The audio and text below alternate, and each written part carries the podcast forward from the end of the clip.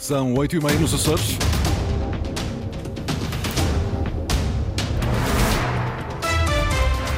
Vamos conhecer os títulos desta edição. Azores Airlines liga a partir de hoje diariamente a Ilha Terceira a Lisboa. AVCs, acidentes vasculares cerebrais, uma resposta rápida é fundamental para a recuperação. E nas ilhas em que não há hospital, a opinião dos especialistas neste jornal em Dia Mundial do AVC. Santa Clara recebe hoje o Benfica B. Vasco Matos, treinador dos açorianos, diz que conhece os perigos que podem vir do adversário. Máximas previstas para hoje de 18 graus para Angra e Santa Cruz das Flores e 19 para a Horta e Ponta Delgada. Avançamos agora com as notícias da região. Edição às 8h30 com a jornalista Margarida Pereira.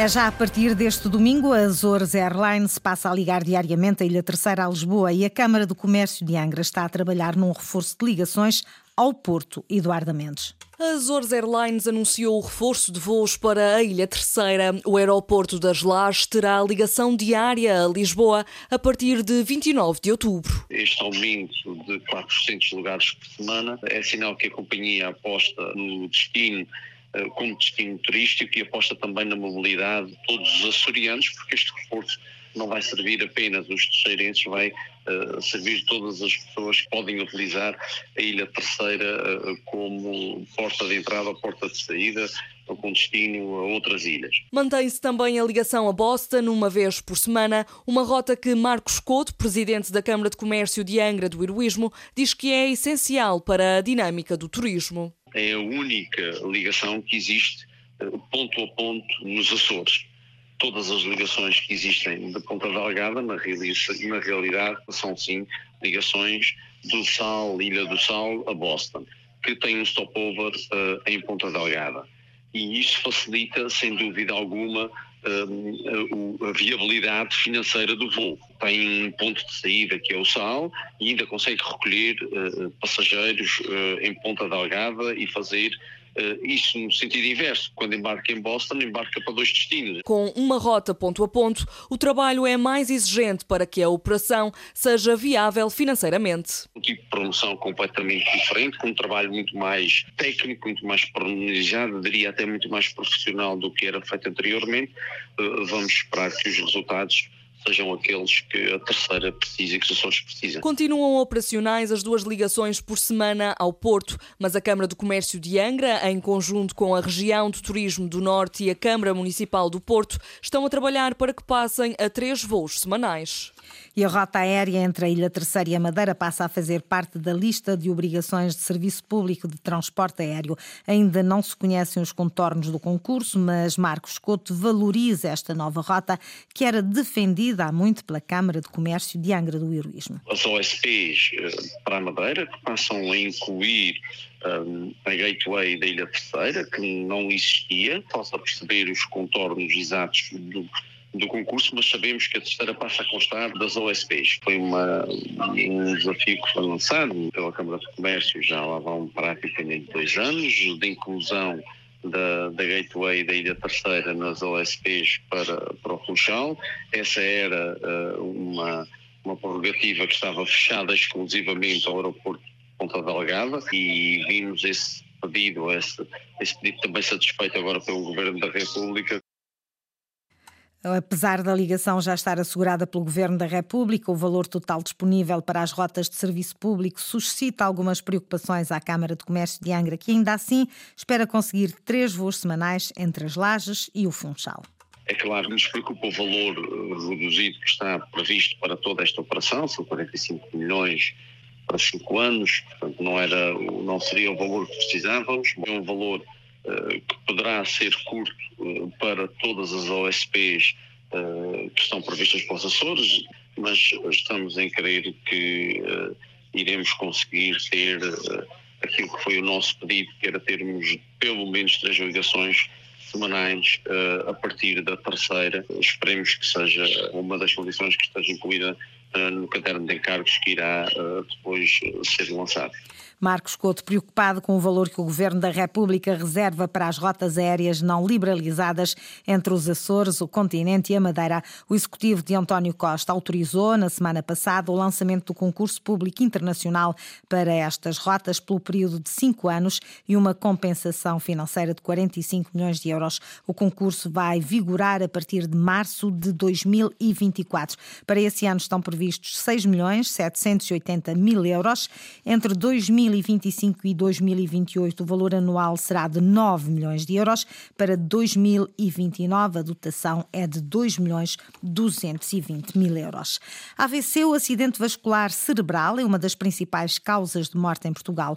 Uma resposta rápida, atempada, como a via verde que existe nos hospitais da região, é fundamental para a recuperação dos doentes. Mas o que acontece nas ilhas sem hospital? A jornalista Inês Linhares Dias falou com especialistas neste que é o Dia Mundial do AVC.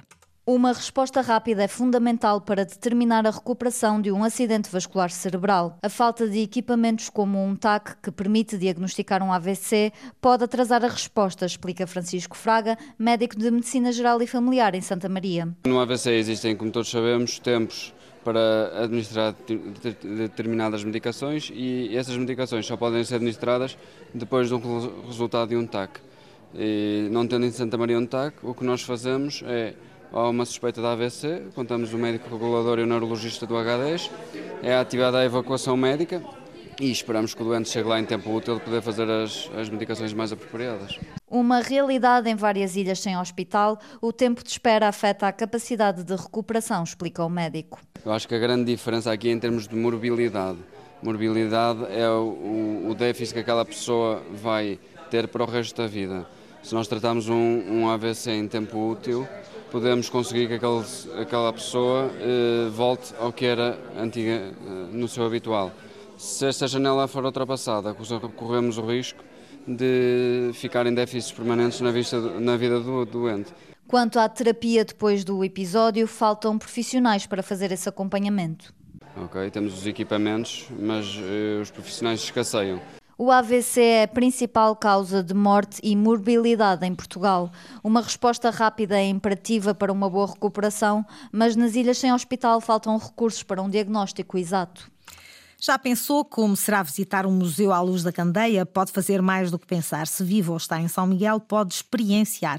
A partir de hoje e nos próximos três dias, a noite é para sustos e sobressaltos no Museu Municipal de Vila Franca. E não paga nada por isso, como lhe conta o Luís Branco são sustos e sobressaltos na Noite dos Sustos do Museu Municipal de Vila Franca do Campo, na Ilha de São Miguel. Uma visita assustadora por duas novas salas decoradas assustadoramente com materiais, artes e manhas sobre o Halloween.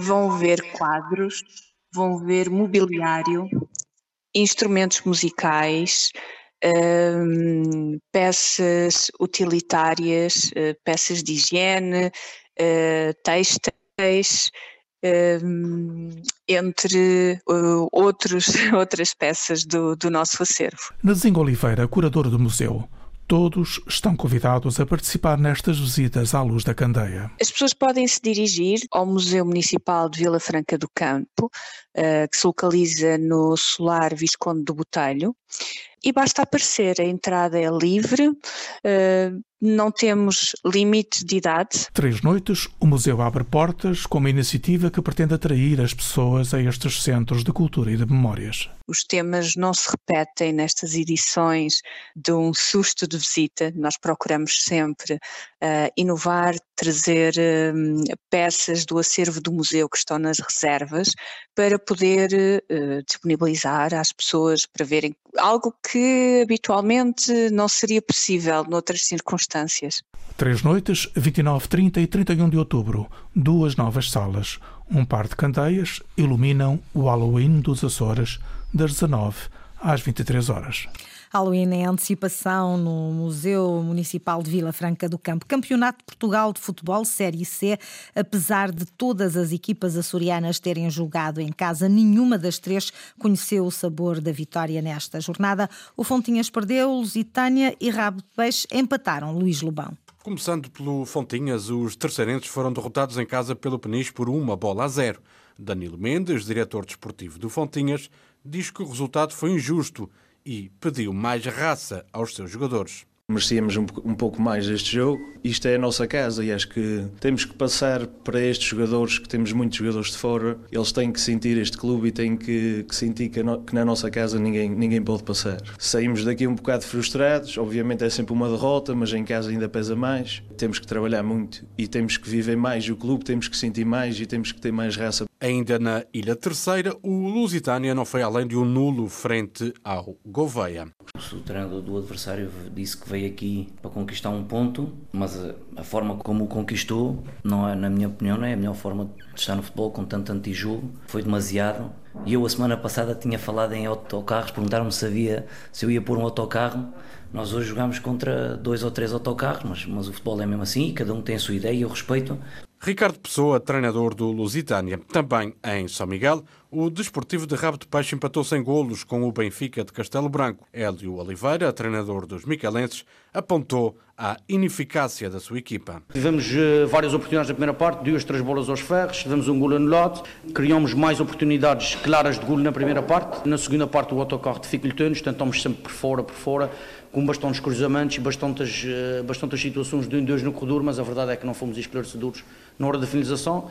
Concluída a sétima jornada, o Lusitânia quarto, Rabo de Peixe sétimo e o Fontinhas ocupa a décima segunda posição na Série C do Campeonato de Portugal.